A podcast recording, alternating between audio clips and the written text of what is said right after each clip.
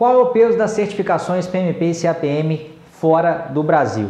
Bom, de cara eu posso te dizer que é um peso até maior do que é dado aqui no Brasil. Né? Se você já acha aí que as vagas de emprego brasileiras, e isso é um fato, né, já estão cada vez mais solicitando e muitas vezes exigindo né, certificações aí na área de gerenciamento de projetos, em especial as do PMI, né, e em especial a PMP e a CEPM, saiba que esse impacto ele é ainda maior fora do Brasil. E não é uma surpresa, né? Na verdade, se a gente imaginar que ela é uma certificação que foi nascida nos Estados Unidos, né? Os Estados Unidos é, de, é, assim disparado o país que tem mais certificados no mundo inteiro, né? E também é o país que mais, uh, digamos, exige ou pelo menos oferece vagas de empregos aí associadas a, a, obtenção da certificação PMP ou CAPM. Eu trouxe alguns números aqui só para a gente ter uma ideia do panorama global né, do Brasil em comparação aos dados mundiais. Tá? Eu até estou com o meu telefone, vou mostrar aí na tela para vocês, mas eu vou precisar de fazer uma colinha aqui só para dar os números exatos. Tá?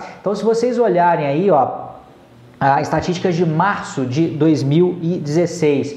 A gente tinha nessa época aí, há pouco tempo atrás, né, 720.078 PMPs no mundo inteiro. Eu estou falando de PMP, tá? Só para não ter que ficar falando das duas estatísticas, é, mas acho que já vai dar para ter uma ideia da distribuição global, tá bom? Uh, desses 720.078, a gente tinha aí nessa época 17.238 brasileiros, né, com a certificação PMP. E repare, gente, que isso é muito pouco dentro da distribuição mundial, né? É apenas 2,4 dos PMP Estão no Brasil.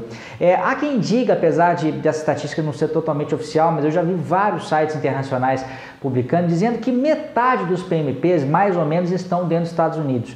Né? Então, se a gente imaginar que a gente tem 720 mil e alguma coisa, uh, 360 mil PMPs estariam nos Estados Unidos é, e 360 mil uh, ao redor do globo. Então, mesmo se a gente tirar os Estados Unidos da conta, né, a gente dobraria a estatística brasileira, a gente ficaria em torno de 4,8%, que também ainda é, é, muito pouco se a gente pensar né, num país aí da proporção uh, do Brasil, tá? Então, uh, basicamente isso significa que, uh, primeiro, há muito espaço para crescimento da certificação aqui dentro do Brasil e uma outra coisa, talvez até mais interessante para algumas pessoas, é que ao fazer uma dessas certificações, você vai estar tá abrindo campo de trabalho fora do Brasil também, porque a gente tem que entender, né, gente, que as coisas que a gente estuda aqui nem sempre são valorizadas da mesma forma em outros lugares. Então, às vezes um curso que a gente acha que aqui no Brasil é muito bom, às vezes um curso de graduação, de pós-graduação graduação, pode ser que fora daqui ele não tenha um peso tão grande. Agora, uma certificação que é internacional já fica mais fácil né, de, de empregadores em outros lugares do mundo aí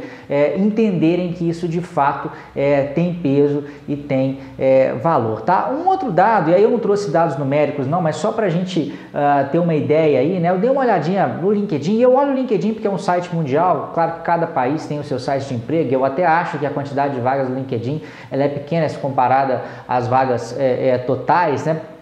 Muitas das vagas a gente acaba conseguindo por indicação, existem outros sites de emprego, mas é, eu estou sempre muito preocupado com a, relação proporcional né, do, dos números no Brasil e dos números em outros lugares do mundo. E vocês vão ver que, é, além do Brasil, né, outros países aí como Estados Unidos, como Canadá, como Reino Unido, como Índia, é, como Alemanha é, e vários outros aí, França, né, países europeus aí também, valorizam e publicam vagas né, de gerentes de projeto em que é mencionado a certificação PMP ou a certificação CAPM, né? E é interessante que até alguns países europeus, porque algumas pessoas costumam dizer que a certificação IPMA seria mais valorizada do que o PMP em alguns uh, países europeus, mas não foi muito bem isso que eu enxerguei não, tá? Uh, se você for olhar, por exemplo, no Reino Unido, é de lavada a procura pelo PMP, pelo menos baseado nessa busca aí, né, no LinkedIn que eu fiz, é muito maior a presença do PMP do que o IPMA. Na Alemanha, de fato, existe um pouco mais né, é, dimensão aí de, de, da IPMA do, do que da, da, da, PMB, mas foi pouquinha coisa. Acho que na, na, pesquisa rapidinha que eu fiz lá era 220 vagas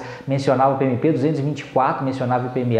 Mas nos outros países eu não vi isso não. Então o PMP, ele tá na Europa também, tá muito presente assim, Canadá, Estados Unidos, é, México, a América do Norte, América Central, América Central nem tanto, mas a América do Norte nem se fala, né? Uh, o Reino Unido também, porque tem essa influência aí também, é um país anglo-saxão de língua inglesa, e a Índia também, né? Que é um país que está tá muito ligado à área tecnológica, acho que tem uma influência também muito grande da, da, da Inglaterra e dos Estados Unidos, é um outro lugar também que tem um absurdo de vaga lá para quem tem as certificações é, do PMI. Então acho que esses dois números, né, tanto aí a questão de PMPs ao redor do mundo, quanto também as menções ao PMP na, na, nas vagas de emprego, acho que dão uma ideia de que ao conseguir essa certificação, você vai estar ampliando os seus horizontes, não só aqui no Brasil, mas fora dele, e mostrando também quem tem essa coisa, ah, mas o PMP já tem muita gente que tem, se for comparar no mundo, meu amigo, o Brasil tem muito pouco, tem muito espaço para crescer ainda, tá bom? Espero ter te ajudado esse vídeo, se gostou,